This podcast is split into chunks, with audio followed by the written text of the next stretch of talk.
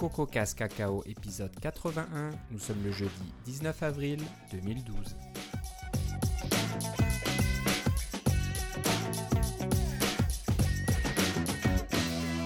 Bonjour et bienvenue dans ce nouvel épisode de CocoCast Cacao. Euh, toujours fidèle au poste, Philippe Casgrain est avec moi. Comment ça va Philippe? Ça va très bien, mais notre podcast, je crois qu'il s'appelle CacaoCast maintenant. Eh, c'est vrai, oulala. ça, va, ça va certainement me prendre quelques épisodes pour euh, m'y habituer parce que ça fait quand même 80 épisodes que je dis Coco Casse Cacao. Eh, 80 80, donc euh, voilà, vous avez. On l'a. Octogénaire. Octogénaire, donc on a commencé maintenant à, à- à faire la transition vers euh, cacaocast.com. Donc, euh, je crois qu'on on en a parlé la dernière fois. Donc, euh, encore une fois, pour ceux qui euh, nous rejoignent ou qui n'ont pas entendu le dernier épisode, notre nouvelle maison se trouve à cacaocast.com. On remercie toujours CocoCast de nous fournir la bande passante. Donc, un, merci en passant. Mais on a quand même décidé d'avoir notre maison. On se sent un peu plus chez nous, un peu plus entre nous que perdu sur ce site un peu poussiéreux, entouré de, de podcasts et de, de, de blogs en anglais. Donc c'était pas vraiment. Et d'annonces de Viagra. D'annonces et des machins, voilà, un peu de spam et tout ça. Donc. euh, on... Ah, puis euh, je voulais dire à tous nos auditeurs que Oui. les commentaires s'en viennent. là. J'ai juste pas eu le temps de, de brancher tout ça sur, euh, sur Tumblr, mais on va voir les commentaires euh, pour que vous puissiez entrer en contact avec nous plus facilement et puis engager la conversation. là. Ça s'en vient. On va vous l'annoncer sur le podcast dès qu'on va l'avoir. Voilà. Donc euh, voilà, excusez-moi, la prochaine fois j'essaierai de, de dire cacaocast.com. Bienvenue à Cacaocast. Voilà, donc euh, on va commencer euh, rapidement un peu par les nouvelles récentes. Et non, ce n'est pas l'annonce de la WWDC. Je pense qu'on va arrêter d'en parler. On va arrêter d'en parler. Déprimant. C'est déprimant, mais je sais pas, je, je me trompe certainement, mais j'ai un peu le sentiment que ça va changer. Je pense qu'il faut que ça change parce qu'il y a un problème de taille. Apple est devenu si gros, il y a une un tel volume de développeurs et un tel intérêt que faire cette petite conférence de 5000 personnes une fois par an à San Francisco, à mon avis, c'est plus possible. Ça va laisser vraiment trop, trop de monde euh, dans la rue et trop de monde de côté. J'ai peur que Apple va se trouver obligé de faire un peu comme Microsoft avec des Tech Ed Europe, Tech Nord- euh, Amérique du Nord. Je sais pas s'il y en a en Asie aussi. Mm. Mais le problème, Mais- c'est qu'ils ont juste un certain nombre. un des gros avantages d'aller à la WWDC, c'est qu'on rencontre directement les ingénieurs qui travaillent sur le, le système, sur les applications, sur. euh, directement qui ont les mains dedans. Là. Alors, euh, Oui. ces gens-là, ils sont occupés euh, 50 euh, autres. ben, mettons. Euh, 46 autres semaines par année, là, on, va, on, va, on va dire que ça prend 6 semaines de se préparer pour la WWDC, mettons. Là. Euh, les 46 autres semaines, ils sont occupés. Là, alors, ils n'ont pas nécessairement le temps d'aller faire le tour du monde puis des choses comme ça. Là. Ouais, mais tu vois, s'il y en a deux, disons, il y a Amérique du Nord et Europe. euh, Ouais. peux- les, équipes sont grosses maintenant chez, chez Apple. Hein. C'est pas juste un seul ingénieur qui travaille C'est vrai. euh, sur une. Ça une va leur prendre l'Asie-Pacifique aussi, je pense. l'Asie-Pacifique, ils sont capables d'envoyer euh, un ou deux ingénieurs euh, par-ci, par-là. Donc, euh, Mm. Moi, je pense qu'il va falloir le faire parce que ça, ça devient, ça devient un problème. hein. Ça fait quoi? 2-3 WWDC où les développeurs se plaignent des, des files d'attente. On, fait que son, on passe son temps à attendre, tout est plein. Ouais, mais là, ça, je partout. dirais que c'était plein, mais c'était pas des fils. C'est pas, c'était pas terrible. C'est quand même très bien. euh, pas terrible dans le sens de. On est en ligne, mais on n'attend pas si longtemps que ça finalement. là. Puis Ouais. les sessions sont quand même bien. Il y a des trucs qui ont disparu, là, on s'entend. là. Il n'y a, plus de- il y a plus de questions et réponses à la fin. Là. Ça, c'était toujours Ouais, intéressant ouais. de pouvoir poser des questions. Mais ça, ça n'existe plus, puis des choses comme ça. Mais euh, bon, la, la- la conférence évolue. Qu'est-ce que tu veux? C'est c'est pas. Moi, moi, je pense qu'il y a un problème et que Apple, ils pensent certainement, peut-être pas cette année, mais ils doivent commencer à se dire, il va falloir peut-être qu'on voit quelque chose. Ouais. Euh, entre nous, moi, je trouve que c'est pas très vert un peu la WWDC de faire euh, voyager autant de monde par avion euh, des quatre coins du monde. Si Apple essaye d'être un, un peu plus responsable, Ouais. c'est peut-être pas l'idéal non plus. Ce serait mieux d'avoir des événements un peu plus localisés, on va dire par continent déjà, ça serait un début. C'est sûr que c'est plus sympa d'aller tous au même endroit, de rencontrer des développeurs. Ben, ça fait partie du plaisir, hein, quand même. Ouais. C'est le côté qui manquera, mais moi je pense un peu qu'Apple est victime de son succès. hein. WWC il y a 10 ans, euh, c'était un, petit- un petit groupe quasiment. Oui, je sais, fait, le la, se- fait la 2002, j'étais assez content. Voilà, tu- on connaît tout le monde quasiment de, de noms ou de vues, etc. Là, c'est plus possible. Maintenant, ça devient énorme, donc euh, c'est c'est un problème. Alors, je sais pas. croisons les doigts. J'espère que ça va être annoncé que ça sera encore à San Francisco parce que cette année, je suis décidé à y aller. Donc, euh, je, vais, je, je vais essayer. Ça va être difficile. Je suis, je suis comme tout le monde. J'ai cette angoisse de d'être dans l'autobus pendant que c'est annoncé ou de pas être disponible et puis de, de louper euh, les, les billets. On verra bien. Mais voilà. Donc voilà, on n'en parlera pas plus. Mais si c'est pas cette année, euh, je pense que les choses vont se passer et on, on a déjà un peu le. C'est pas qu'une impression, mais on voit qu'il y a quand même des changements après Steve Jobs. Les, les choses commencent déjà à changer, les façons de faire euh, changent. Hein, je sais pas si tu as remarqué, Ouais. mais la façon de, de, de quoi d'annoncer euh, l'IMO euh, Ouais. À des journalistes le faire euh, dans, dans une annonce euh, avec une keynote, etc. C'était un changement. Oui. Des publicités euh, Siri avec des vedettes d'Hollywood, c'est un gros changement aussi. On n'a jamais vu ça avant, je pense. À, à part les- la pub Mac et PC, mais c'était pas, c'était plus ou moins des vedettes, vedettes d'Hollywood, mais pas tant que ça. Mais Ouais, là, c'est ça. euh, c'est- on sent qu'il y a des choses qui se seraient pas passées euh, sous, sous le, le contrôle ou la pointe de fer de Steve Jobs. Donc les, cho- les choses se modifient. hein. Une autre chose, c'est Apple donne de l'argent aux, charités ou ces trucs-là. Ça se faisait pas avant. Donc, Oh non, ça se faisait avant ça. ben, c'était peut-être différent ou ça se disait pas. non, non, ça, sais ça, pas. ça se faisait avant. Il faisait juste pas le. C'était moins annoncé, là. Mais Moins euh, annoncé, toute l'histoire de la proposition 8, là, puis des choses comme ça. ont-. Oui, non, il y, a eu, il y a eu de l'activisme à ce niveau-là depuis un certain temps. là. Ok. C'est pas, pas récent, ça. Ben, voilà, je veux juste dire que les choses changent. hein. Oui, Tim ça, c'est Cook vrai. Est, Tim Cook est plus présent, il va serrer la main aux officiels euh, en Chine, etc. Il y a, des trucs qui... s- On peut pas dire, et, et je pense que c'est une bonne chose, hein, on peut pas dire qu'Apple, euh, après Steve Jobs, c'est on essaye de garder l'image euh, du leader euh, défunt, un petit peu comme euh, dans les pays de l'Est, là, où... euh, dans les pays de euh, l'Extrême-Orient. là. voilà, un pays totalitaire où voilà, on essaie de, de garder le contrôle de tout le monde. Je pense, je pense pas que ça se passe. Euh, Il y a, une, Tim Cook a une autre façon de diriger la compagnie, je pense. Il le fait bien, il l'a fait bien de- depuis 10 ans. Mais on sent que le style a changé. Alors je me dis, est-ce que ça va aller jusqu'à le WWDC où le style va aussi peut-être changer? Ce que je me demande, c'est s'ils vont pas la faire comme avec euh, l'année où il y a eu Snow. C'était Léopard, je pense, qui est sorti au mois de. Euh, qui était un peu en retard, là, et puis euh, qu'ils ont, euh, ils ont retardé la WWDC jusqu'à la fin août, quelque chose comme ça, là. Ouais, ça c'est possible aussi. ouais. Peut-être Ouais. qu'ils sont un petit peu en retard parce qu'ils sont, sont très agressifs maintenant sur leur, sur leur, euh, leur sortie tout au niveau des logiciels, au niveau des systèmes. Il y a le, le fameux euh, limo que personne n'attendait, puis des choses comme ça. Là. Alors, peut-être que finalement, ils se, ils se rendent compte que, euh, c'est les, que les, les axiomes qu'on a souvent en, en informatique, là, de dire on peut pas demander à neuf femmes de prendre un mois pour faire un bébé, là. Ça, ça marche pas. Là. Alors, euh, des fois, il y a, il y a des, euh, des choses comme ça qui. des, des vérités impondérables qu'on ne peut pas. euh, qu'on ne peut pas déplacer, là. C'est ça. C'est possible. Et puis bon, ils sont toujours très occupés. hein. Il y a tout un tas de choses qui sortent régulièrement au niveau matériel et logiciel. Ouais. Donc, ils ils vont peut-être prendre leur temps. D'autres choses qui sortent pas, comme les Mac Pro. Un jour, un jour. Donc euh, voilà. Donc moi c'est juste ce que je voulais dire. Je, je sais pas, j'ai le sentiment que les choses vont changer aussi côté WWDC. Je, je me trompe peut-être, on verra bien. Je pense que- je je pense que sens que, beaucoup de monde attendent et voilà. Ah, ça, ça t'as pas besoin de le sentir, on le sait. On le sait, on le sait, c'est plus que. Euh, je l'ai pas mis dans la liste, mais au passage, euh, l'IMO euh, Developer Preview euh, 3 est sorti Ouais, hier ou avant-hier, donc on peut pas donner de détails. Non, mais, à mon grand désarroi, parce que je n'ai juste de réinstaller la DP2. c'est- zut, J'ai perdu quelques heures à, à installer la DP3 après. Sur un disque externe ou sur ton Non, c'est ça, je l'avais changé du disque externe au disque interne. Je me suis dit, j'étais un peu tanné d'avoir de l'avoir sur un disque externe USB. La performance n'était vraiment pas là. Alors, je l'ai passé sur mon disque interne, mais sur mon disque interne, j'avais encore ma partition Snow Leopard que j'ai transférée sur le disque externe. Donc, j'avais des, euh, des, des- des passages à faire à gauche et à droite. Ça a pris un certain temps. Puis après ça, ah, c'est la DP3 est sortie exactement au moment où j'étais à la fin de l'installation de la DP2. Bon, ça va. Ah bon. ouais. Donc voilà, ceux, ceux qui ont un, un compte. euh, Mais, mais ceci dit, j'ai installé ma DP, installé ma DP2 directement par-dessus ma partition Snow Leopard.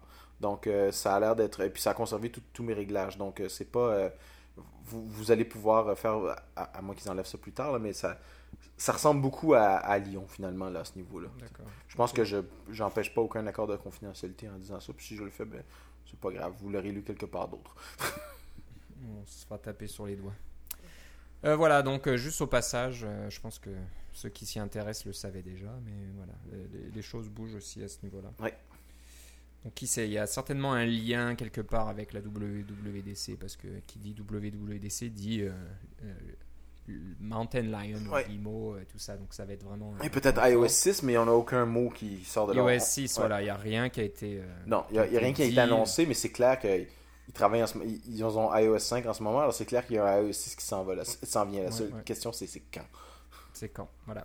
Et bon, juste, juste une- quelque chose qui va peut-être euh, contredire ce que, ce que je pressens, c'est que de faire un WWDC régional, ça marcherait pas où il y aura plus cette keynote où il y a des annonces parce que on peut annoncer dans, l'un, mais c'est difficile de faire des annonces dans l'autre. C'est possible éventuellement, mais il y a cette partie annonce et keynote qui est très importante, je pense, et qui est centrale un peu à la WWDC où on annonce des nouvelles versions, des nouveaux produits, des, nouvelles choses. Oui, mais la, keynote pourrait être quelque chose qui, est centré sur le développement. Un- Une keynote dans une conférence technique, c'est vraiment pour euh, lancer, donner le ton de, qu'est-ce que, de quoi on va parler dans la conférence, puis de quoi on voudrait que les gens parlent.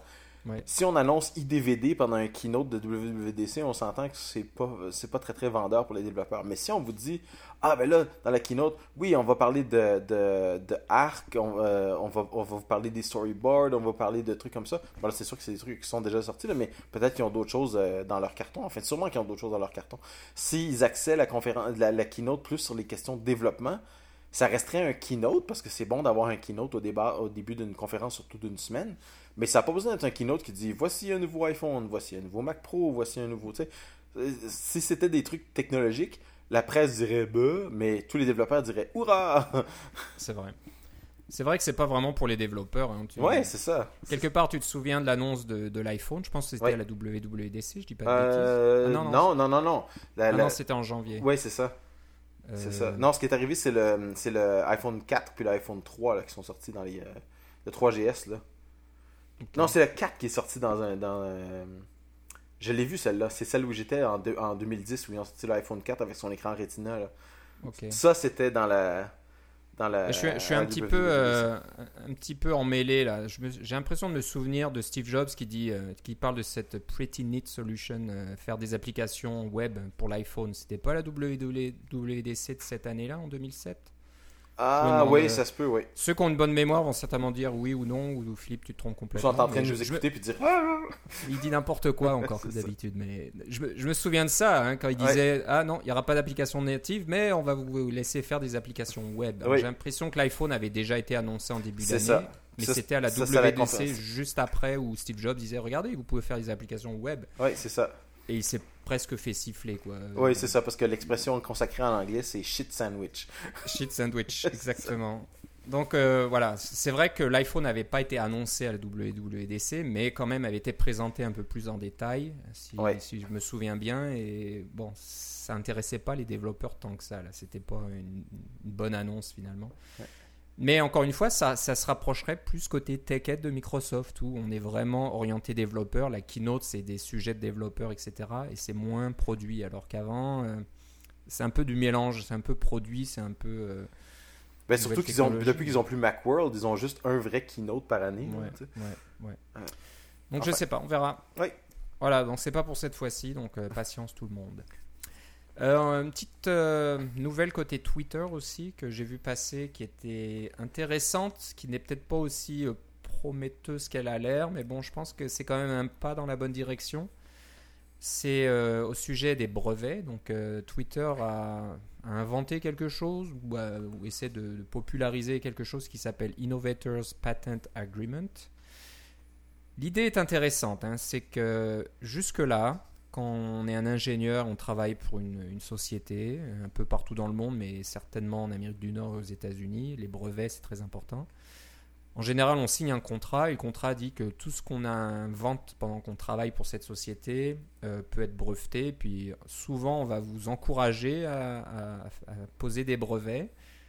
Euh, je le sais bien parce que moi, euh, quand je travaillais dans cette grosse compagnie il y a quelques temps, on m'encourageait aussi à déposer des brevets. et C'était lié à mes performances de fin d'année. Donc euh, en fin d'année, on arrive, on disait ah, t'as pas déposé de brevet, c'est pas bon pour toi, on va pas pouvoir t'augmenter. Donc euh, c'en est arrivé à ce point-là, c'est que maintenant les brevets sont, sont devenus une arme de dissuasion, dissuasion dans les, les entreprises de technologie. Ils n'ont pas une arme euh, de destruction massive, c'est ça? Ouais, ben c'est un peu les deux. Malheureusement, on attaque, on se défend, mais euh, voilà. on- plus on a de brevets et moins on va vous attaquer. Même si les brevets n'ont rien à voir avec la chose, euh, le, le produit sur lequel vous êtes en concurrence avec une autre société. Ouais. Mais juste le nombre de brevets fait peur, j'imagine, aux, aux- aux avocats d'en face et tout ça en se disant ils ont tellement de brevets que pour euh, avant qu'on arrive. Qu'on va fouiller, puis on va finalement trouver quelque chose qui dit Ah, vous avez telle affaire, puis ça ressemble à ce qu'on a fait ici. Puis, on prend ah, le risque, ouais, on prend le risque qu'il y ait quelque chose qui ressemble, alors que des fois il y a peut-être rien qui ressemble, parce que moi on nous demandait faites des brevets sur un peu n'importe quoi. Vous voyez un truc dans la rue, vous pensez que c'est une bonne idée, euh, faites un brevet, puis on vous donne de l'argent. Donc euh, on reçoit 1000 dollars, 2000 dollars pour déposer un brevet. Donc voilà, c'est la façon d'inciter les, employés à déposer des brevets. Et voilà, c'est soit une arme de dissuasion, soit une arme pour attaquer, soit euh, une sorte de, Ça peut être, monnaie. ça peut être une monnaie monnaie, d'échange aussi. Il y a des compagnies qui sont liquidées, puis on, on- on prend leur, euh, leur portfolio de brevets, leur portefeuille de brevets, et puis on, on les brade. Il y a des échanges, il y a des ventes, il y a des sociétés qui gagnent beaucoup d'argent avec ça. Enfin bref, vous en entendez parler tous les jours, c'est tout un cirque. Alors Twitter essaie d'un peu d'i- d'innover en, en inventant ce IPA, là, le Innovators Patent Agreement. Et dans la mesure où euh, ils s'engagent à ne pas attaquer, à ne pas utiliser les brevets qui ont donc été euh, déposés par leurs employés, euh, ne pas les utiliser à des fins euh, agressives hein, pour Offensives, attaquer ouais, nos ça. compagnies. Ça ne serait que ju- non, ils le disent au début, ça serait juste en défense. Donc si on est attaqué, on peut dire Ouais, regardez, on a tous ces brevets, ne touchez pas. Et éventuellement, s'ils devaient attaquer, ils demanderaient la permission de l'employé. Et c'est là où je trouve ah, ok, l'idée était bonne au début, mais dès qu'on demande la permission, en tant qu'employé, qu'est-ce que tu fais toi si on te dit ah bah non, utilisez pas, utilisez pas mon brevet et euh, faites-vous attaquer puis dépensez des centaines de milliers de dollars en, en frais légaux? C'est pas sûr qu'on ait un bonus en fin d'année puis qu'on soit. euh, Puis qu'est-ce qu'on fait si l'employé n'est plus là aussi? Alors, voilà, et si l'employé est plus là, c'est un peu compliqué. Est-ce que l'employé peut partir avec ses brevets? Euh, Je sais pas, je pense pas que ce soit aussi détaillé. Mm. Voilà, je voulais juste en parler parce que bah, c'est quand même un pas dans la bonne direction. On essaye de, de dire, voilà, ça, ça suffit ces histoires de brevets pour, euh, pour faire la guerre entre sociétés de technologie. Est-ce qu'on pourrait juste faire des brevets pour quand même un peu protéger euh, ses inventions et puis euh, voilà de ne pas se faire attaquer par quelqu'un d'autre? Mais. Ouais, mais là, le, problème, évidemment, des brevets logiciels, c'est que, dans un sens, tout a déjà été inventé. Là. Il y a des brevets sur les listes euh, chaînées, puis des choses comme ça, puis sur les tableaux, tu sais, à un moment donné. Ouais. là. Alors, euh, les structures de base, il y a même des brevets là-dessus. Alors, on peut, on pourrait quasiment plus rien faire. Moi, je pense que cette, euh, cette in- innovation-là de Twitter, on va voir que c'est vrai quand Apple va introduire un API euh, pour faire un pull to refresh. Hein, comme on a dans Twitter, on peut tirer la liste vers le bas et puis il y a un petit, dessin qui apparaît. Puis si on tire suffisamment, la, la liste Twitter est rafraîchie avec les dernières données. Là, ça, ça n'existe pas dans iOS. Tout le monde le fait à la mitaine. Euh, Il n'y a pas de contrôle pour ça, mais Apple pourrait très bien rajouter un contrôle. Ils l'ont pas fait, à mon avis, à cause du brevet euh, que Twitter possède. Euh, mais euh, si Apple introduit ça, puis qu'ils prétendent pas qu'il y a un, un accord de licence, de brevet, puis des choses comme ça, là, là, on va savoir que c'est vrai leur truc de, de Twitter. là. Ouais. Ouais. Donc euh, voilà, Bon, c'est c'est intéressant. Je regarde un petit peu le texte. Ils ont l'air de dire que, que, cette, euh, que ce contrôle euh, suivrait le, le brevet, même s'il est vendu à une autre compagnie. C'est-à-dire que Ah, c'est comme le GPL finalement. Tu fais un- c'est un peu ça. Voilà, si le brevet est vendu, ça donne pas euh, toute, toute autorisation à l'acheteur. Il doit aussi euh, l'utiliser juste à des fins défensives ou alors demander l'autorisation peut-être à l'inventeur d'origine. Alors ça va devenir un peu compliqué de suivre tout ça, mais Ouais, mais tout Bon, ça, ça, reste des contrats. Là, puis quand, euh, quand quelqu'un met suffisamment d'argent sur la table, ces trucs-là sont disparaissent. Alors, Ouais, euh, bon, c'est, ça reste à voir. Moi, j'ai pas vu des grosses innovations là-dedans. Là, mais euh, bon, au moins, il y a le mérite d'avoir une discussion qui est plus intéressante que d'entendre des, euh, tous les autres trucs dont on a parlé sur les accords de brevet. Exactement, voilà, des, des Google qui rachètent, Moto- qui rachètent Motorola pour des milliards de dollars juste pour euh, Ouais. récupérer un paquet de, de brevets et puis pouvoir se défendre et attaquer. Donc, Voilà. C'est un, peu triste. Voilà, donc ça c'était le côté euh, euh, brevet. On n'en parle pas trop parce que c'est pas pas très drôle. Au passage, je crois que j'ai cru voir qu'Apple aller euh, défendre les développeurs euh, vis-à-vis de Lot 6, c'est ça le, cette histoire Ah de, oui, oui, oui. de troll là, qui veut attaquer euh, les développeurs qui utilisent in-app purchase Ouais, c'est ça, les achats dans l'application, ouais. Ouais, j'ai cru voir qu'Apple avait, avait demandé la permission de pouvoir défendre les développeurs en leur nom. Mm. Ça c'est une bonne chose. Je pense que ça, ça a pris un peu de temps. Ils auraient peut-être dû le faire un peu plus tôt. Euh, donc je sais pas trop. hein. Si vous vous souvenez, on avait parlé de Amsterdam euh, il y, a, il y a quelques mois passés. Donc euh, c'est comme il s'appelle, Mike? Mike Lee, Mike ouais, un Lee, mouvement c'est qui a, pris un- qui a pris de l'ampleur, ça fonctionne vraiment bien à Amsterdam, Ouais. de ce que je comprends. Là. Ouais, ouais. Donc, bon, je pense que ça, ça a mis un petit peu cette affaire sur le radar d'Apple qui, qui dépêche un peu ses avocats pour aider les développeurs, les petits développeurs pour se défendre. Voilà. Donc voilà, maintenant on va passer quelque chose un peu plus sympathique, un peu plus drôle, euh, qui va un petit peu vous rappeler votre jeunesse. Si on vous parle de Prince of Persia, euh, bon, certains vont juste se dire oui, c'est le, le film là, qui est sorti il n'y a pas très longtemps. Ouais, avec, ça. euh, Avec aucun acteur perse, en fait. avec aucun acteur perse, avec euh, comment il s'appelle ce jeune acteur euh, Maintenant le nom m'échappe, mais euh, euh, voilà, non, c'était en en plus c'est un assez mauvais film que. Ah, c'était pas mal. pas- Ouais, bon, ça s'appelait aux jeunes. Mais en fin de compte, c'est un, un jeu qui a démarré sur l'Apple II. Moi, je pense me sou- d'y avoir joué à l'époque. Mais là, là nous, on, on, peut, on a sûrement des auditeurs qui ne savent même pas c'est quoi un Apple II. Là. ou, qui, ou plus exactement, ils doivent, tout le monde doit pas, pas mal- probablement le savoir, mais peut-être en avoir vu un de, et, en, et en avoir utilisé un. Parce que l'Apple II, cette semaine, a eu 35 ans. Ouais, c'est vrai. Ouais. Donc, euh, bah nous, voilà, les, les- les vieux comme nous, on Moi, j'avais a- 6 ans, juste pour vous dire. Là. On, on les a utilisés. Moi, je pense que le premier Apple II est arrivé chez nous en 80 ou 81, je pense. Donc, euh, en France. hein. et puis, Ouais. euh, ça coûtait assez cher à l'époque de- de- d'avoir un Apple II. Donc, Moi, c'était mon voisin riche qui en avait un. Moi, j'avais un Commodore 64. ok, ok. Jamais Donc eu voilà, on a commencé l'Apple II et je- Pr- Prince of Persia est arrivé, je sais pas en quelle année, peut-être qu'il l'explique dans, dans le blog, mais on- voilà, les, les sources sont maintenant disponibles sur GitHub et sur le site peut-être du, du développeur original. Oui. de- Ben non, lui, il les a mis sur GitHub pour pas avoir à les garder sur son site. Parce Ouais. que toute l'histoire, c'est qu'il a retrouvé les vieilles les disquettes d'origine de sa programmation. Et puis il y a quelqu'un qui avait un qui avait un programme pour pouvoir encore lire ces disquettes-là, qui est, qui est venu chez lui avec son équipement dans des, dans des boîtes spéciales et qui a réussi à tout lire ce qu'il y avait sur les disquettes et transférer ça sur disque. euh, et sur euh, un ordinateur moderne, et puis une fois qu'ils ont tout vérifié les, les fichiers sources, euh, ils ont pu le mettre sur GitHub. Là. Ça, a été c'est comme une opération chirurgicale. Pas une opération, une opération euh, anthropologique. Là. On, on sort la, la tombe du pharaon, puis des choses comme ça, puis on y va délicatement. Là. Alors, c'est l'histoire est très intéressante, et euh, c'est Jordan McNair, le, dé- le développeur, qui, qui est depuis récemment euh, sur Twitter, là, maintenant. Euh, mais vous pouvez le suivre, il est très intéressant. Mais c'est son... C'était l'idée de ressortir ces sources-là. C'est sûr que ça prend un Apple II et puis il y a des ou un émulateur d'Apple II pour pouvoir voir, mais c'est c'est plus pour la c'est plus pour la petite histoire. Puis lui, il a, fait un, il a fait un livre sur euh, comment il a créé Prince of Persia et il vend son livre. Et puis ça aussi, Ouais. c'est un. Je pense que je vais le mettre sur ma liste de, de livres à lire parce que c'est toujours intéressant de voir comment ça se passait dans le temps aussi. Et apparemment, c'est lui qui a fait Karateka, je me souviens. Oui, oui, oui, oui. ce C'était la suite en fait. Il utilisait Ah, voilà. un moteur semblable. Ouais, donc c'est si, vous êtes dans le- le- l'assembleur 6502, hein, Ouais. le- la bonne vieille puce qui euh, était dans les Apple II, voilà, c'est tout en assembleur, il fallait le faire. Donc euh, voilà, c'est un petit peu un retour aux sources. euh, ben, c'est bien, je pense qu'il y a, Retour aux sources, c'est ironique ce que tu viens de dire. C'est ironique. hein. Donc euh, il y, a- il y a pas mal de développeurs. On parlait de Hit Software qui rendait Doom et tous ces, ces trucs-là disponibles. Donc même chose côté Apple II.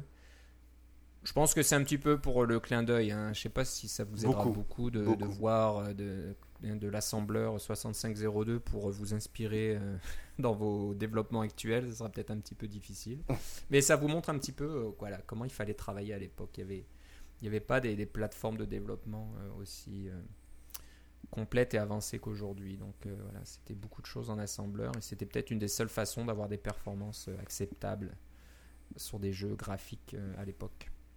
Voilà, donc euh, c'est le site de Jordan Mechner, M-E-C-H-N-E-R.com. Et euh, voilà, il y, a- les sources. Et puis, euh, comme tu, disais, Philippe, il y a un livre et il y a, des articles sur le, processus de, de fabrication de jeux vidéo, etc. Donc ça doit être certainement très passionnant.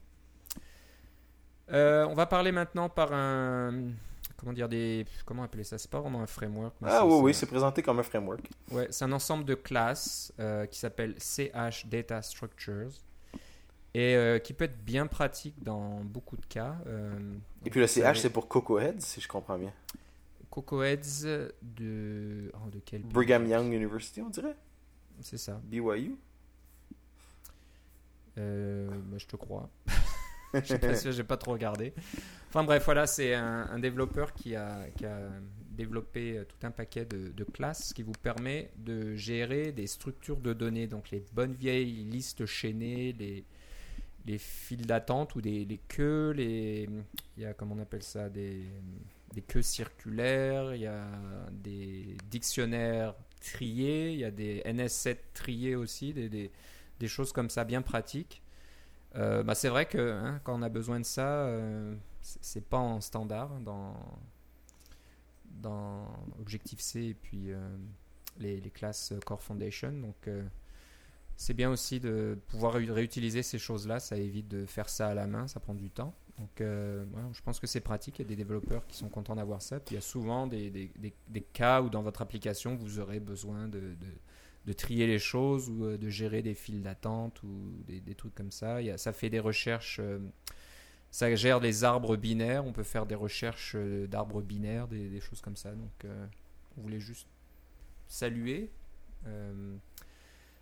ce, framework. C'est certainement utile, ou ça sera utile pour de nombreux développeurs qui nous écoutent. Donc, vous trouverez ça, c'est cocoheads, cocoheads.byu.edu. Et c'est effectivement Brigham Young University. Et ça doit être en Utah, ça. D'accord. Donc, euh, CH Structure, Data Structure. Euh, ah bon, on, va, on va assez vite dans nos listes, hein, dans, dans nos sujets ce soir. Je vais peut-être pas aller euh, me ralentir un petit peu parce que si on finit l'enregistrement en 20 minutes, euh, on aura des auditeurs déçus. on va ralentir un petit peu. Je vais prendre ma voix euh, très lente. euh, On a, des- on a eu des commentaires sur euh, les gens qui te trouvaient un peu euh, euh, au ralenti des fois. Là. Voilà. Et vous pouvez m'écouter en 3x, ça marche. Voilà, ça sera à la vitesse normale.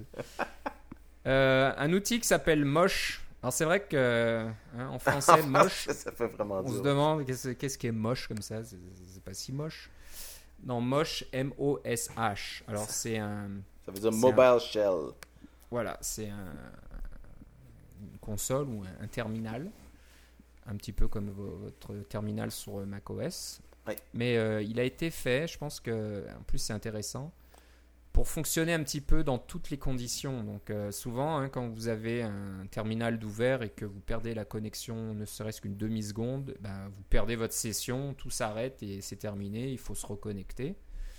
Et ben je pense, je, je, je sais pas d'où vient l'idée, mais je pense que euh, ça, ça a dû énerver certains, certaines personnes au MIT. Euh, ils ont créé ce, de cet outil donc, qui s'appelle Mosh, M-O-S-H, et qui fonctionne bien, qui est robuste et euh, qui est apparemment fait pour euh, utiliser les réseaux sans fil ou les réseaux 3G ou les choses comme ça, où le- la connexion est souvent assez difficile, où on a du mal à la garder. Ou beaucoup de- Il y a beaucoup de latence dans la connexion beaucoup aussi. de là. latence, etc. Donc, ils ont fait un système qui est assez, assez intéressant. hein. Donc, je sais pas, pour, pour ceux qui le savent ou qui le savent pas, hein, quand on, a, on ouvre un terminal, chaque touche qu'on tape euh, pour euh, afficher un caractère, la, donnée est envoyée jusqu'au serveur et puis vous est renvoyée et s'affiche à l'écran. Donc, euh, vous avez dû remarquer que des fois, il y a toujours un petit peu, comme tu dis, un peu de latence, un peu de délai. Quand on tape quelque chose, les caractères arrivent un petit peu après.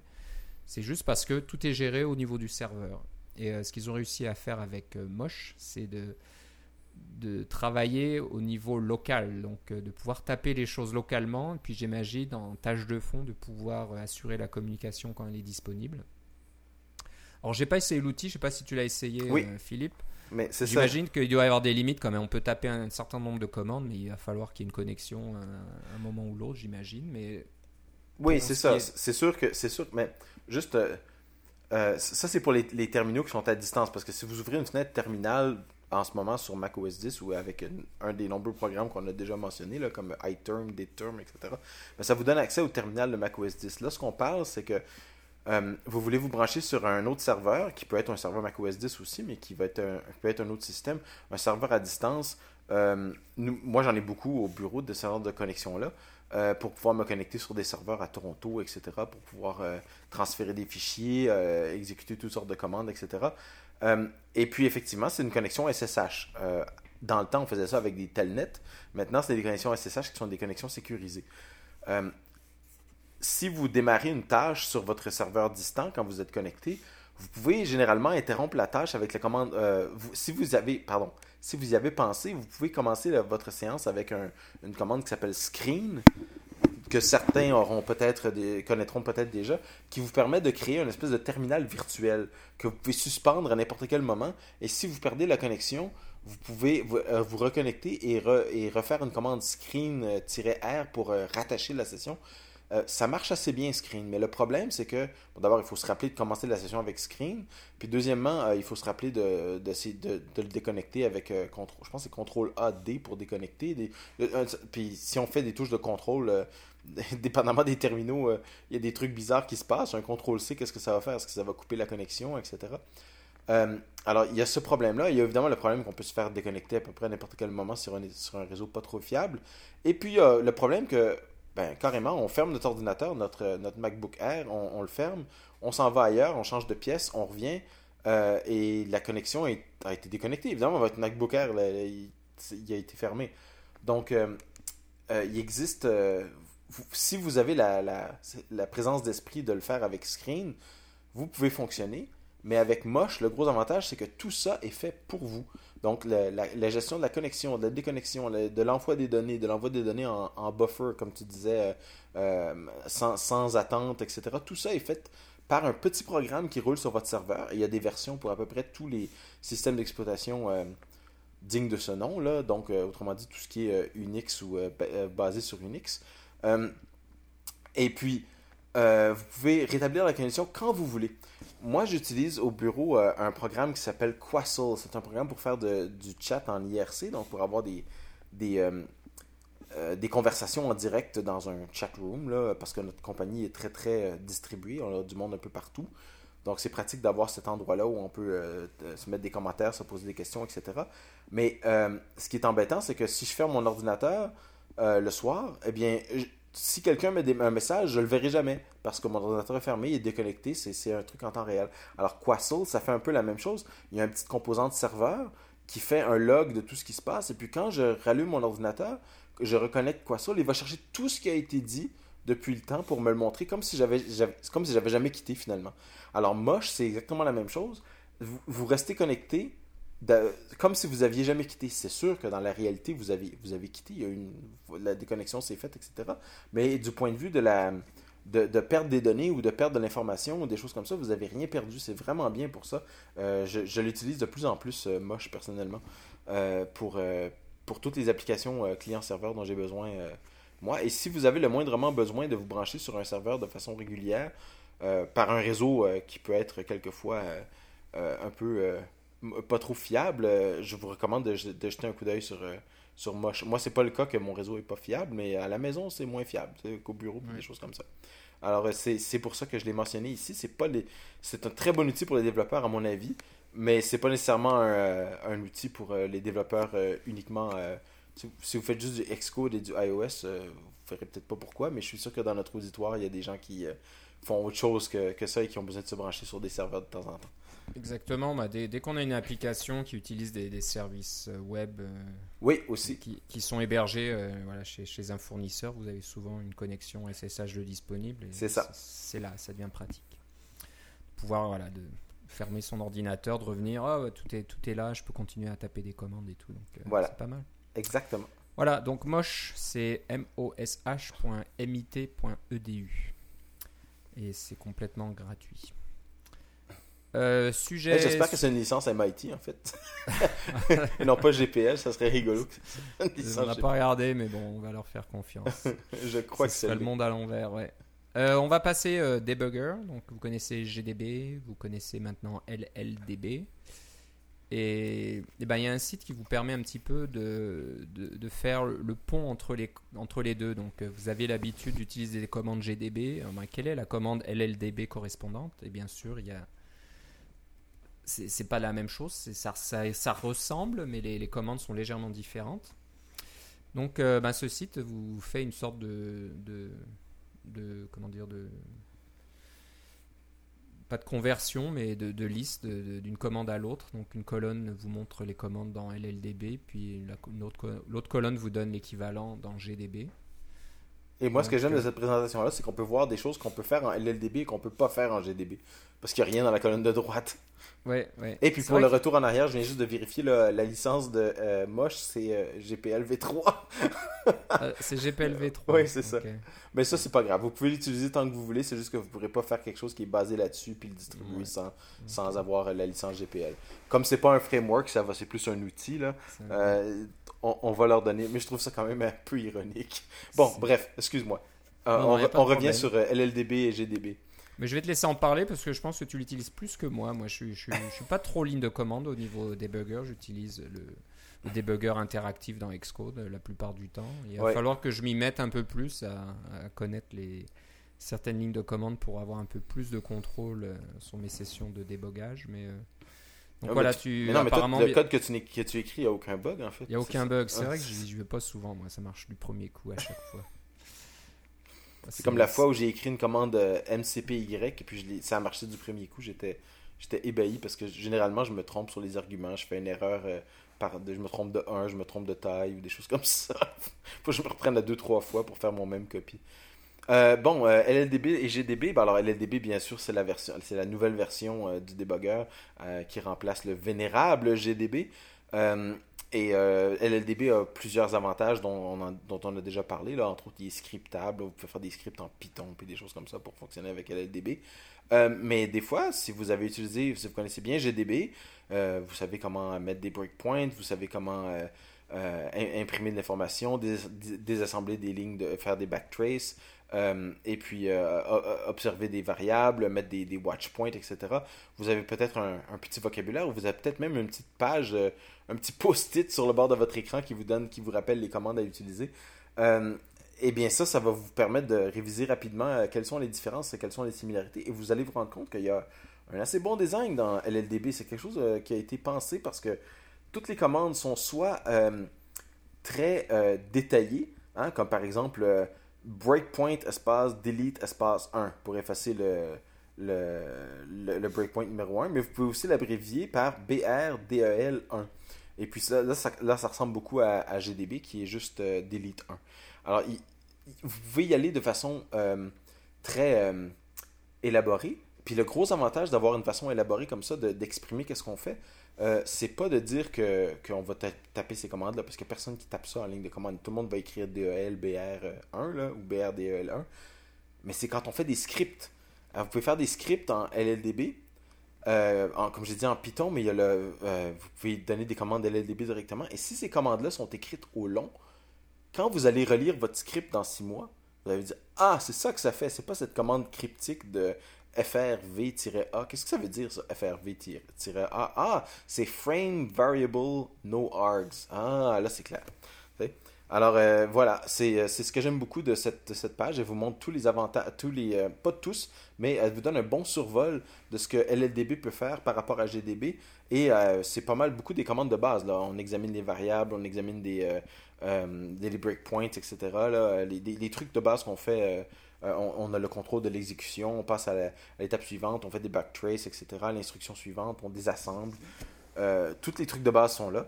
Ça vous donne un bon petit, euh, bon petit résumé. Puis je peux vous dire que si vous maîtrisez ce que tout, tout ce qu'il y a sur cette page-là, vous allez être un développeur GDB et ou LLDB assez avancé. Vous, allez, vous, allez vous y connaître pas mal. Je, ne prétends pas moi-même connaître tout ça puis m'en rappeler. Je vais, être bien content d'avoir une page comme ça pour me, pour me le rappeler à chaque fois. Parce qu'il me semble que je pouvais faire ça. Ah oui, c'est comme ça. ouais, ouais. Non, non, il y a vraiment tout un tas de, commandes disponibles. Donc voilà, c'est sur le site lldb.llvm.org et la page c'est lldb-gdb.html. Hmm. Est-ce que c'est possible de se marier avec un, un débugger ou un compilateur? Je sais pas, il y a du monde qui doivent penser que, que LLVM, là, ça doit être le, ce, qui ce qui se fait de mieux. Là. C'est vraiment un très bon, euh, très bon compilateur. On est, on est bien content qu'Apple l'ait adopté. Puis on est bien content qu'il soit open source et en développement euh, actif. Actif, ouais. Je pense qu'il y a du monde qui est intéressé. Donc, euh, voilà. Donc, si, si, si, ça vous intéresse d'avoir une, liste de toutes ces commandes, allez sur ce site. on va parler d'un autre outil maintenant aussi qui gagne en popularité, j'ai l'impression. vous avez certainement entendu parler de compagnies comme euh, Foursquare ou même d'Apple qui commencent à utiliser d'autres fournisseurs de cartes euh, géographiques euh, en dehors des Google, des fameuses Google Maps. et il y a donc celui que vous connaissez bien, il y a la version ouverte Open OpenStreetMap, je crois, ça s'appelle comme ça, donc qui peut être utilisé. Bon, faut regarder un petit peu parce que comme c'est il y a les cartes de Microsoft aussi avec Bing, Bing, Bing Maps. Donc voilà, il y, a plusieurs, il y a plusieurs euh, euh, alternatives, mais il y en a mhm. une autre qui est pas mal aussi qui s'appelle Mapbox. Et euh, je pense qu'il y a une façon de les utiliser gratuitement. Donc Mapbox, c'est quand même à l'origine plus une solution commerciale, mais qui a l'air très bien faite et qui est surtout faite, j'imagine. Ça marche sur toutes les plateformes, oui. c'est ça ou c'est plutôt Non, non, c'est multiplateforme, mais ce que je, ça a attiré mon attention parce que euh, un des développeurs euh, qui, travaille, qui travaille là, euh, c'est Justin Miller. Eh bien, je le connais personnellement, et puis c'est lui qui a développé l'API pour, entre autres pour Objective-C, pour iOS, pour créer des, des, cartes, des applications qui utilisent des cartes avec, avec Mapbox directement.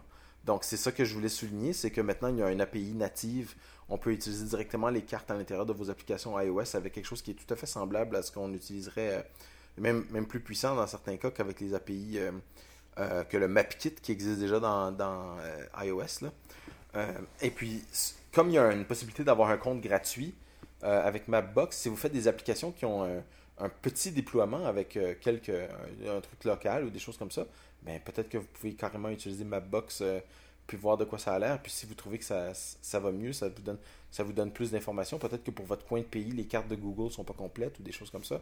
Ça vaut la peine de regarder les alternatives. Puis vous pouvez regarder cette alternative-là sans même donner le numéro de carte de crédit, ce qui est quand même assez intéressant. Oui.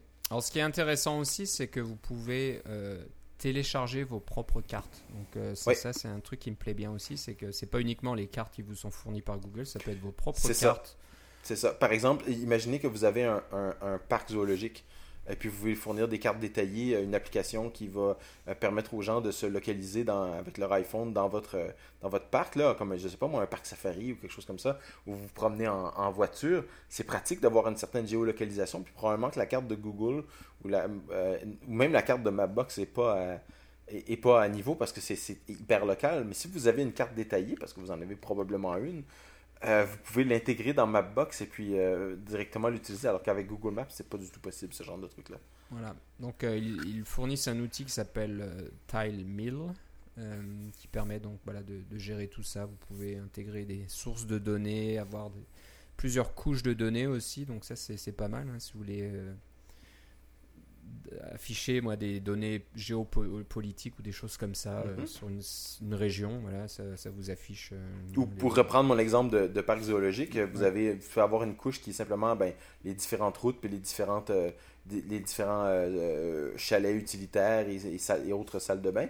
Et puis là vous pouvez rajouter une couche où c'est les animaux une couche où c'est vous pouvez tout rajouter ça dans de façon très transparente et, et, facile à utiliser pour les utilisateurs. Un peu comme quand, Google euh, vous permet de rajouter les, euh, différentes couches des différentes, euh, des différentes rues, des différents buildings, etc. mais vous pouvez le faire vous-même dans votre propre application. C'est quand même assez puissant, ça. Voilà. Il y a plusieurs styles aussi de présentation disponibles. Donc ça, ça peut être pas mal si vous voulez donner un, peu une, apparence plus, un peu plus spéciale à votre application. Donc au lieu d'avoir les, les, couleurs de base de Google, vous pouvez avoir des, des couleurs différentes. Donc voilà, c'est pas mal. Je pense que c'est c'est une bonne solution. Donc euh, bon, c'est commercial. On veut, on est, fait pas de la publicité en général pour les pour les solutions commerciales, mais sachant qu'il y a un compte gratuit, vous pouvez toujours essayer. Puis euh, voilà, de voir voir qu'est-ce qui peut vous intéresser. Est-ce que comme tu disais, c'est pour des petites applications euh, utilisées par vous-même ou par un petit nombre de personnes. Il n'y a pas trop de risques, mais voilà, si vous faites quelque chose qui peut avoir du succès, faut prendre un des, des Ouais, comptes mais, payants. mais- d'un autre côté, si vous avez du succès puis vous, vous dépensez un peu pour, vos, euh, pour votre succès, c'est pas, c'est pas plus mal non plus. C'est pas plus mal. voilà. Donc euh, ils ont tout un tas de plans en fonction du nombre de téléchargements, du, de la taille des cartes, etc. etc. On a déjà recommandé des solutions commerciales là, comme euh, Oui, c'est euh, ça, Urban Airship et des choses comme ça, mais on, on, on aime bien qu'il y ait toujours un- une version gratuite pour au moins pouvoir explorer. Là, Ouais. ouais. Donc voilà, mapbox.com. Euh, on va finir par un outil euh, qu'on aime bien, on vous en a déjà parlé, mais euh, voilà. Quand, quand il y a des mises à jour, on essaye d'en parler aussi. Ça s'appelle Emo Generator. Donc tous ceux qui ont utilisé Core Data dans leur application le connaissent en général. Et puis si vous le connaissez pas, vous, vous allez certainement en faire connaissance assez rapidement après avoir modifié votre modèle Core Data plusieurs fois de suite, euh, régénérer les classes Core Data et puis euh, Ou oublier de régénérer la classe puis de vous demander pourquoi Voilà. ça marche pas. soit vous oubliez ou soit vous les régénérez puis vous oubliez que vous avez ajouté du code euh, du code supplémentaire dans ces classes et vous perdez tout ce code. Donc euh, voilà, si c'est pas dans un gestionnaire de sources comme Git, vous risquez de perdre pas mal de choses. Donc Emote Generator sert un petit peu à, à gérer, à gérer tout ça, à faire des sortes de classes dérivées, on va dire, qui peut contenir le code euh, personnalisé que vous avez fait. Et à chaque fois que vous régénérez euh, vos classes à partir de votre modèle, ça va garder ce code, euh, votre propre code intact. Donc C'est euh, ça. ça c'est une des choses. Mais euh, récemment aussi, je pense que ça fait déjà quelques versions, mais Jonathan Wrench et ses amis, je pense qu'il n'est pas tout seul à travailler sur Emo Generator. Il y a tout un tas de développeurs qui travaillent là-dessus. Euh, on rajouté, a ra- pardon, rajouté tout un tas de choses, y compris des, euh, des modèles ou templates. Alors moi, je les ai pas utilisés personnellement, donc euh, je ne suis pas exactement, je vais pas vous donner le détail comment ça marche, mais j'imagine qu'on peut rajouter des, des méthodes ou des, des certaines. C'est ça, on peut faire, on peut eh, faire notre propre pochoir de base. Parce que c'est ça, un mode generator, il génère les, les classes core data euh, de base et vous, vous faites une classe dérivée de cette classe-là. Donc, c'est. c'est, euh, mais cette, la, la classe qui est générée par un mode generator, il- c'est basé sur quelque chose. Là. Il s'est pas Ouais. généré à partir de rien. Donc, c'est basé sur euh, un ou plusieurs fichiers texte. Et puis, une des dernières innovations, c'est que ces, ces fameux fichiers euh, templates ou pochoirs, avant, c'était des fichiers séparés. de- et puis, il y avait le risque que ces fichiers-là ne soient plus synchronisés avec la version euh, Generator que vous utilisez. Pourriez, disons, mettre à jour votre Emo Generator sans mettre à jour les templates ou, ou, ou- ou vous donner votre Emo Generator, à- euh, vos templates à quelqu'un qui a une version plus ancienne de Emo Generator, etc. ou plus récente, je sais pas. Euh, mais maintenant, les templates de base sont intégrés dans Emo Generator euh, à l'intérieur même du, de de l'exécutable. Et puis c'est pas pas juste parce que c'est du code compilé, c'est vraiment la, la technique class- euh, c'est vraiment la méthode euh, le- l'expression anglaise c'est old school mais c'est que si vous regardez dans un fichier Mac M A C H là euh, euh, vous pouvez de la même façon qu'on fait les, les, les, binaires universels, un seul fichier exécutable contient le, le code, mettons, PowerPC euh, 386 et, et 386 euh, 64 bits. Là. Vous avoir trois binaires dedans dans un même fichier. Mais il y a aussi une section texte. Et puis, lui, il a mis ses templates dans la section texte. Donc, c'est pas du code, mais c'est reconnu par le, le loader comme étant, euh, comme étant une région de texte, donc euh, à ignorer quand on cherche des binaires. Mais que quand on veut la récupérer, on peut demander au loader Hey, va donc voir dans ton code de, dans ton, euh, ton fichier euh, euh, exécutable, il y a une section texte et je veux le- les documents qu'il y a dedans. Alors, c'est, c'est vraiment une, une, une chouette façon de, de faire, une méthode assez astucieuse, c'est le mot que je cherchais. Et puis, ça valait la peine d'être souligné, je pense. C'est peut-être même une technique que vous pouvez utiliser vous-même dans vos, euh, dans vos applications si vous avez un, si vous avez un utilitaire que vous, avez créé qui est en ligne de commande. Donc, il n'y a, pas de- a pas de dossier avec. Ce n'est pas un- un- un- une application avec un bundle euh, ou dans lequel, normalement, il y aurait un dossier ressources, etc. Si vous n'avez pas ce, luxe-là, parce que vous faites une application en C, en ligne de commande, euh, eh bien, vous pouvez utiliser la section texte de votre binaire pour pouvoir stocker des informations sous forme de ressources. Généralement sous forme de ressources texte, là, mais euh, vous pouvez aussi l'abuser un peu et mettre du texte en, en- qui soit du base 64 et puis faire des trucs avec là mais euh, il y a toutes sortes de trucs intéressants mais je trouvais ça astucieux ça valait la peine d'être souligné puis comme tu disais les, les templates euh, ou les pochoirs qui ont été faits je pense que la version 1.23 peut-être même un peu avant là euh, c'était aussi une, une très bonne innovation de de Jonathan Wolf French et compagnie. Exactement, donc voilà, un outil très très pratique. Je sais pas, peut-être que Apple un jour va l'intégrer, on ne sait pas, mais bon. Enfin, bah, ça marche très bien et c'est. Tout, tout, tout, développeur qui utilise Core Data se doit d'utiliser MO Generator. Ou au moins de le connaître. De le connaître, mais je pense que l'essayer, c'est l'adopter. voilà, ben ça finit notre épisode aujourd'hui. Euh, donc, je vais un peu commencer par, euh, par vous donner un petit peu, euh, pas nos nouvelles coordonnées, mais si vous voulez nous suivre, donc le, le podcast euh, sur Twitter, maintenant vous allez à CacaoCast sur Twitter. Donc euh, il y a un compte maintenant pour le podcast et tout, tout ce qui est annonce euh, concernant le podcast sera maintenant transmise sur CacaoCast. Euh, Philippe, toi, si on veut te suivre, où doit-on aller? Ça va être sur Twitter avec euh, Philippe C, L-I-P-P-E-C. Moi, c'est si ça vous intéresse, c'est Philippe Guitard, euh, G-U-I-T-A-R-D, attaché. Euh, mais voilà, je, je ferai un retweet de tout ce qui est annoncé euh, par le compte euh, CacaoCast. Histoire de, de, gagner un certain nombre d'abonnés. J'ai Voilà, vu passer quelque chose justement là, sur ce compte-là, là, qu'on cher- cherchait peut-être quelqu'un pour faire un icône, là, si vous avez un peu de talent graphique. Là. Voilà, donc c'est un peu dans no- notre liste de choses à faire. hein. On va rajouter les commentaires, mais ça serait bien aussi d'avoir un, un icône un peu plus euh, original, on va dire. On, est, on utilise ce vieil icône qui vient de, de CocoCast depuis euh, quelques années maintenant. Et bon, ça serait bien d'avoir quelque chose à nous. Alors, on n'a pas trop de talent graphique et puis on n'a pas trop d'argent non plus parce que voilà, tout, tout est gratuit dans, dans ce podcast. On Même pas d'annonce. Pas d'annonce, rien du tout. Donc si, si vous écoutez régulièrement et que vous êtes euh, talentueux au niveau euh, artistique, eh ben, faites-le nous savoir. On serait content de, de- de voir vos suggestions. hein. Quelque chose de simple, mais quelque chose de, de- de sympathique qui, qui rappelle un peu le, le thème de, de, de ce qu'on raconte euh, dans, nos- dans notre, émission. Donc vous pouvez m'envoyer ça euh, à l'email cacaocast.gmail.com. Donc voilà, tout est cacaocast maintenant. Et puis voilà, je pense que c'est tout. Euh, on va se reparler à peu près dans deux semaines. Est-ce qu'il y aura des, des nouvelles? J'espère, on verra bien. J'espère qu'on Il y a toujours des nouvelles. S'il y a une chose que j'ai appris en 80, en 80 épisodes, c'est qu'il y a toujours des nouvelles. Il y, a, il y a- il y a toujours des nouvelles. Il n'y a peut-être pas celles qu'on veut à chaque fois, mais voilà, il y a- il y a toujours des choses. Oui. Bon, voilà, c'est tout pour aujourd'hui. Je te remercie, Philippe. Et moi aussi, Philippe, on se reparle la prochaine fois. À la prochaine fois. Bye bye. Salut.